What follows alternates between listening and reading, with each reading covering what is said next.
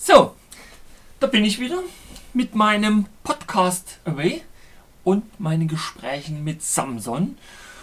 Und auch heute werde ich mich wieder mit Samson unterhalten, denn ich bin ja allein in meinem kleinen Büro unterm Dach.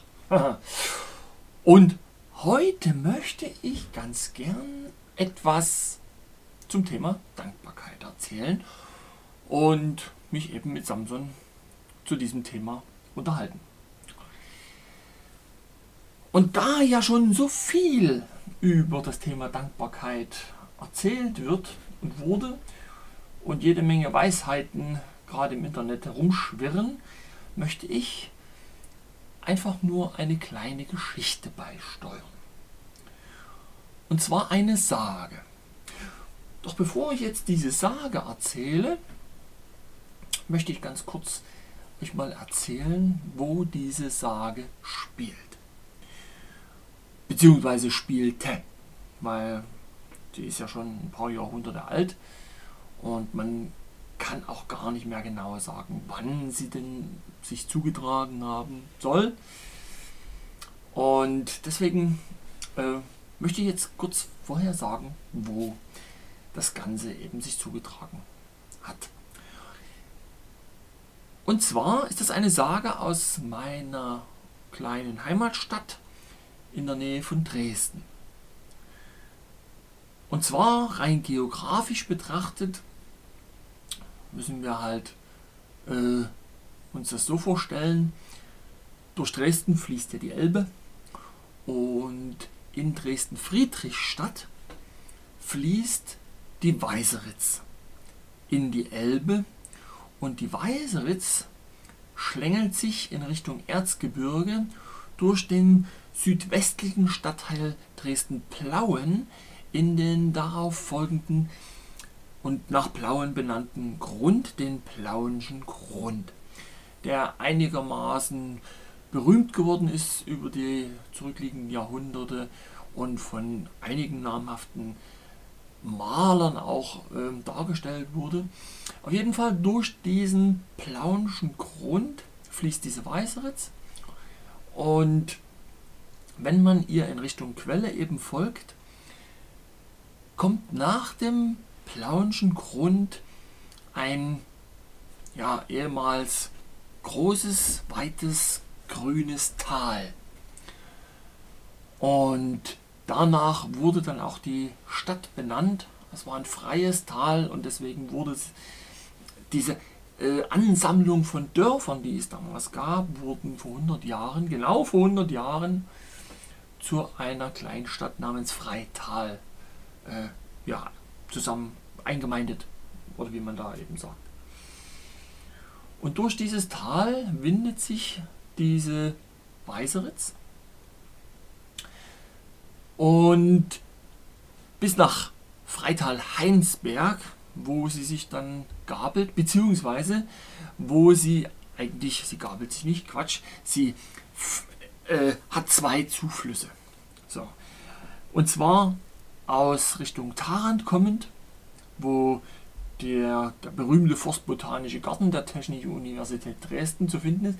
Von dort her kommt die wilde Weißeritz und aus dem ebenso bekannten und ja, äh, oft von namhaften Malern gezeichneten Rabenauer Grund kommt die rote Weißeritz und in Freital-Heinsberg vereinigen die sich und fließen dann weiter eben äh, in Richtung Elbe.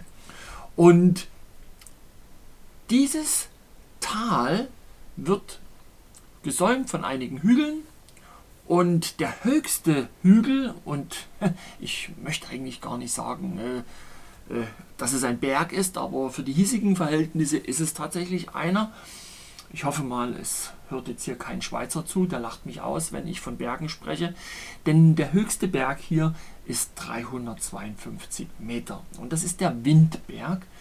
Und der ist ja weithin sichtbar. Und jetzt gibt es zu sagen, dass in diesem Tal rund um den Windberg und in dem Windberg die alten, ja, die, die, die, die Ahnen, also die Altvorderen, die hier lebten und sich auf die kleinen Dörfer verteilten, äh, die haben dort Bergbau betrieben. Und zwar hat man hier Steinkohle abgebaut. Und in den kleinen Dörfern waren eben die einzelnen Schächte, die Zugänge zu den verschiedenen Schächten. Und dann hat sich natürlich auch ein bisschen Industrie hier angesiedelt und die ganze wirtschaftliche Entwicklung in dieser Kleinstadt Freital basiert eigentlich auf dem Steinkohlebergbau. Und noch heute äh, steht wenigstens recht bekannt ein großes Edelstahlwerk mitten im Tal. So, aber darum soll es jetzt eigentlich gar nicht wirklich gehen. Viel interessanter ist eben jetzt diese Sage. So, und jetzt muss man sich vorstellen, dass eben noch vor 100 Jahren waren es wirklich viele kleine einzelne Dörfer und noch einige Jahrhunderte vorher, wo womöglich diese Sage eben spielte, waren diese Dörfer ja noch viel kleiner als heute. Heute sieht man von den einzelnen Dörfern eigentlich fast ja, kaum noch was. Das ist halt schon eine Stadt geworden. Und jedenfalls gab es dort in den einzelnen kleinen Dörfern neben den Wohnhäusern und den Handwerksbetrieben, also auch Schmieden und so, gab es natürlich auch Wirtshäuser. Und in diesen Wirtshäusern wurde natürlich nicht bloß getrunken und gegessen, sondern auch musiziert und getanzt. Und ja, dort traf man sich und hatte eben dann Spaß. Brauchte man hier auch. So, und da gab es einen Spielmann, von dem handelt auch die Sage, die Erzählung.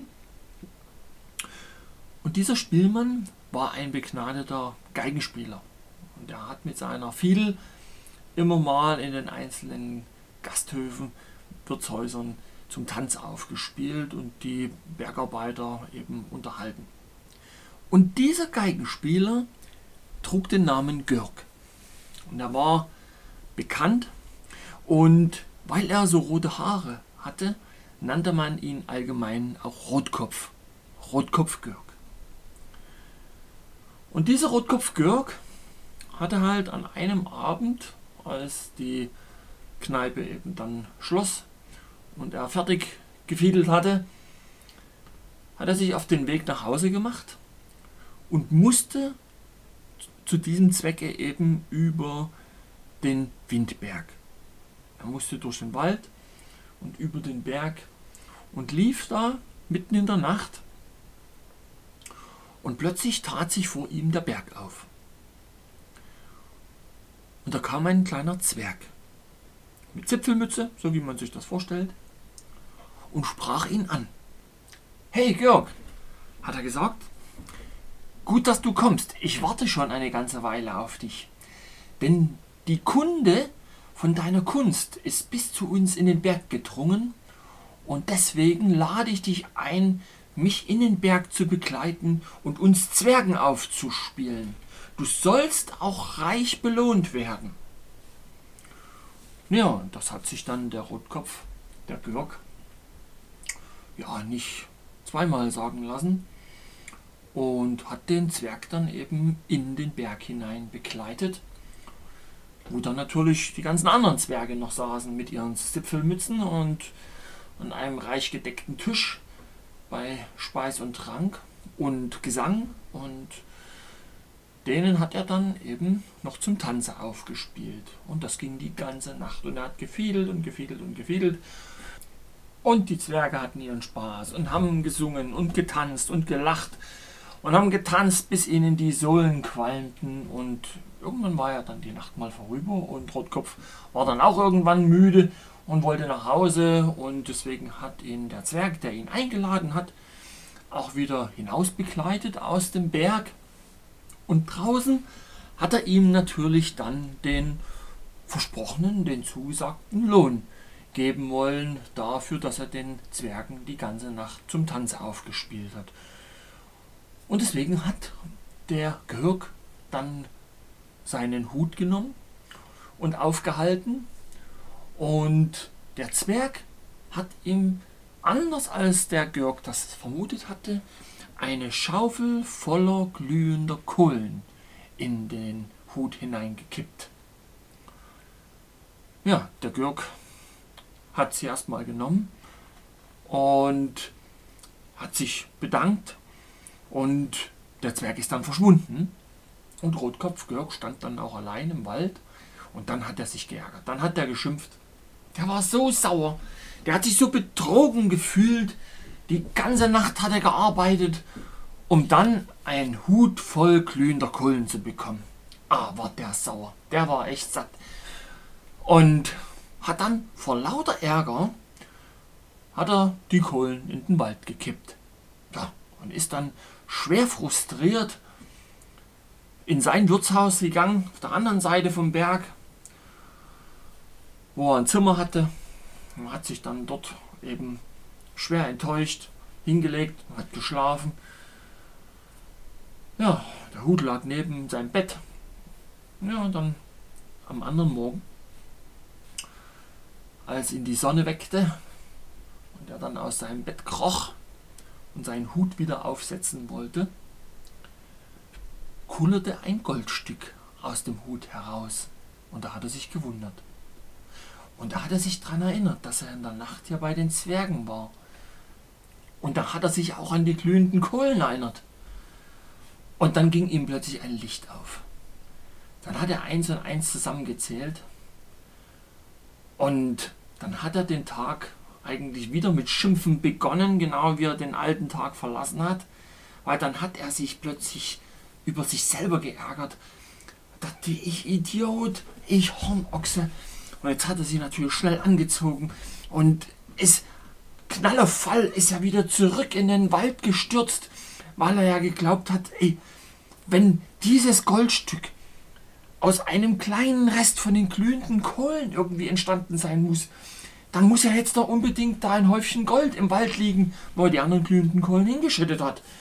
Und dann ist er einfach im Übereifer völlig aufgelöst, ist er wieder in den Wald gestürzt und hat nach den Kohlen gesucht.